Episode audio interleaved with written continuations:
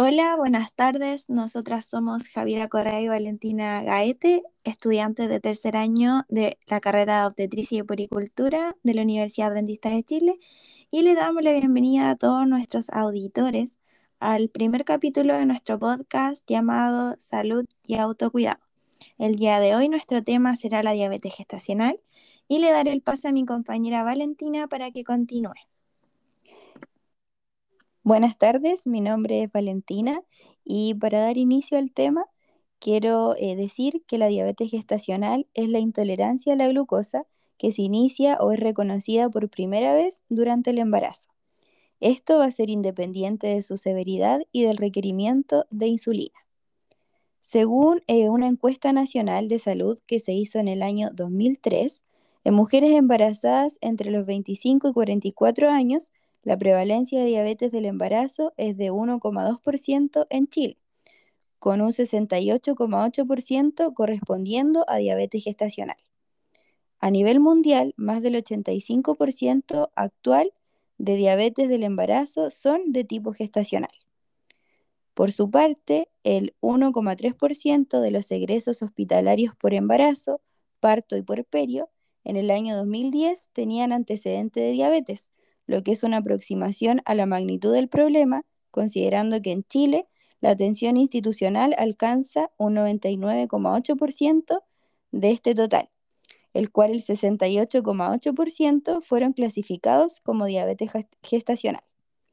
Según las estadísticas del Programa de Salud de la Mujer en el Sistema Público de Salud, el 5,1% del total de mujeres que ingresaron a control prenatal el 2012 tenía diabetes, entre las clasificadas como de alto riesgo obstétrico, un 17,7% tenía el diagnóstico de diabetes ese mismo año.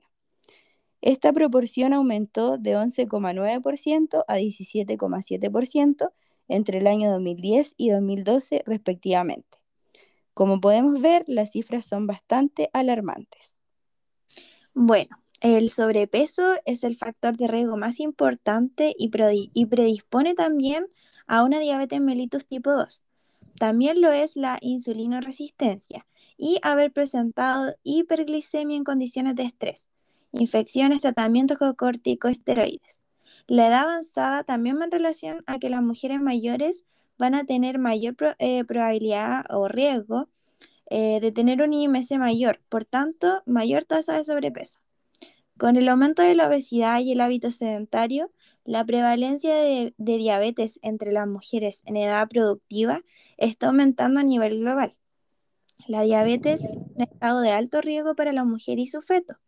Se han descrito múltiples complicaciones maternas, fetales y perinatales en mujeres con diabetes pregestacional o con diabetes gestacional mal controlada.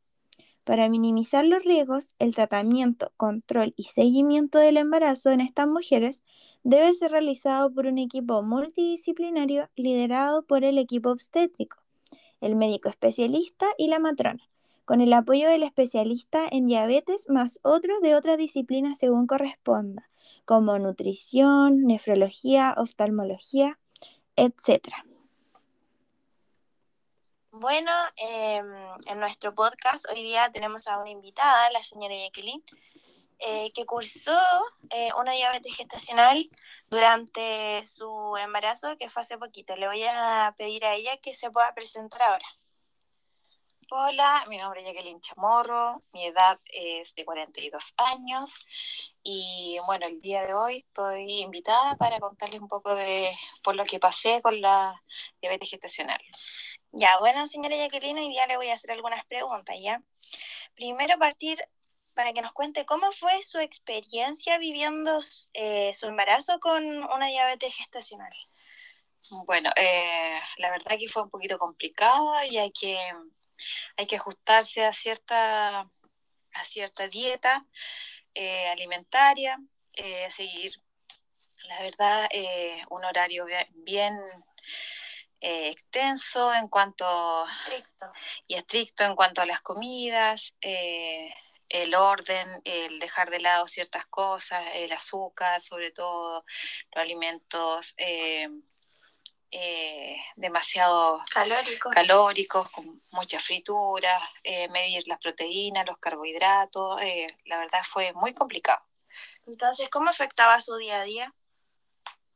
Afectaba en realidad bastante, sobre todo en el, en el ánimo, en, la posibilidad de repente de darse un gusto de comer algo rico, de la estación, qué sé yo.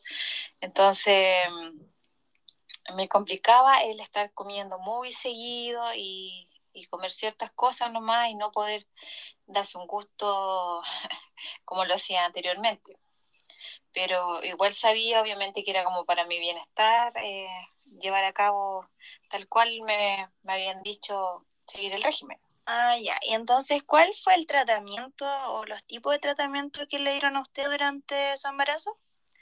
Bueno, el primer tratamiento fue seguir una dieta eh, nivelada de la alimentación con bajos bajas calorías, eh, medir las proteínas, los carbohidratos y también eh, inyectarme insulina para poder bajar el azúcar en la mañana, porque a veces obviamente salía más elevada, entonces se complicaba un poquitito el tema. Ah, ok. Y bueno, los doctores igual le, le decían como los riesgos que, que tenía con esta patología, ¿cierto? Sí, la verdad que, bueno, el mayor riesgo obviamente que podía pasar para mi guagua, eh, que se complicara el, el, parto, ya que igual recibía una cierta cantidad de dosis más de azúcar mi bebé, no solamente la guatita, sino que después también podría complicarse en el momento del nacimiento, que sufriera un coma diabético y así varias consecuencias que, bueno, que solamente tenía que llevar a cabo todo lo que me habían recomendado. Ah, ok. ¿Y cómo fue su parto? Que nos cuente su experiencia por, bueno, ¿fue por vía vaginal o cesárea?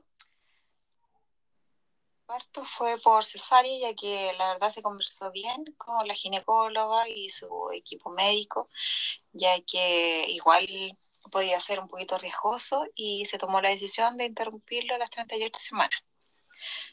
Así que eh, la verdad que hubiéramos querido a lo mejor que hubiera sido eh, parto normal, pero en realidad para mayor seguridad mía y del bebé eh, se tomó la decisión.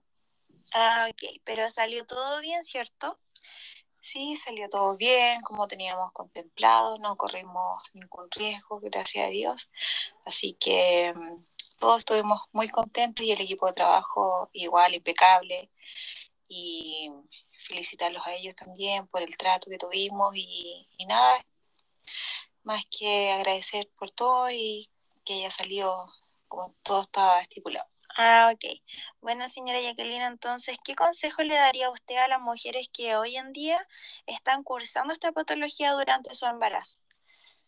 Bueno, la verdad es que hay que seguir el pie de la letra, la verdad, lo que nos aconsejan nuestras matronas, nuestros ginecólogos, ya que es por nuestro bienestar, tanto de la mamá como la del bebé, ya que, bueno, no queremos en realidad eh, pasar por, por este tema, porque igual es muy complicado el, asunto de la diabetes gestacional.